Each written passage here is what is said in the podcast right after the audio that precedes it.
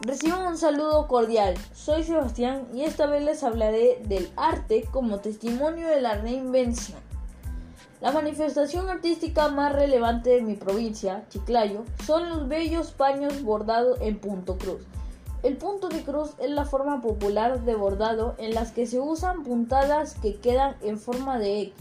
Emplea también otras puntadas, entre ellas las de un cuarto, medio, tres cuartos y de punto atrás. Esta técnica se realiza usualmente sobre tejido de trama uniforme y distinguible, colocándoles encima un tejido de trama uniforme que lleva por nombre cañamazo, lo que procede a retirar hilo por hilo al finalizar el bordado. Las decoraciones pueden ser florales, heráldicas y religiosas, llenas de símbolos como cruces, calices y palomas. Asimismo pueden retratar la vida cotidiana. Para lograr el reto de esta semana en el área de arte y cultura, he seleccionado el paño bordado del artista más importante del distrito de San José. Me refiero a la señora Juana Fiestas Puescas. En el bordado presentado aparece una numerosa familia de la zona rural de la costa norte de nuestro país realizando distintas actividades relacionadas con los labores domésticos. Los colores empleados son una mixtura de los primarios con los secundarios, además son cálidos y los trazos reflejan fielmente la hermosura del paisaje costeño, incluyendo su flora y fauna.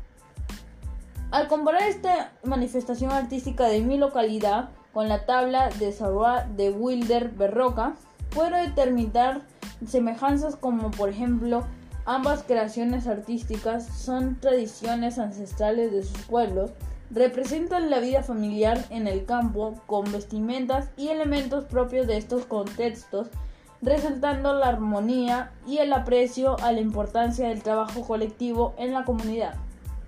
En cuanto a las diferencias, tenemos que la primera pieza artística de bordado y es la otra que es de tabla.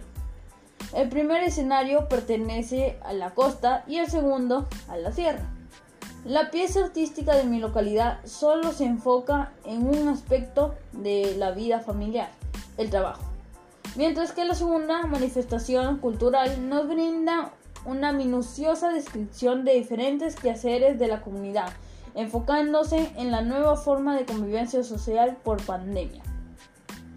En conclusión, desde mi humilde punto de vista, las manifestaciones artístico-culturales representan situaciones de vida cotidiana. Sí son importantes para tomar conciencia de nuestra realidad, porque nos permite interpretar, discutir y desarrollar estrategias para enfrentar los desafíos que nos toca vivir como protagonistas de cambio, de progreso, para nosotros, para nuestras familias y para la comunidad. Bueno, esto ha sido todo por hoy. Gracias y cuídense. Hasta una nueva oportunidad.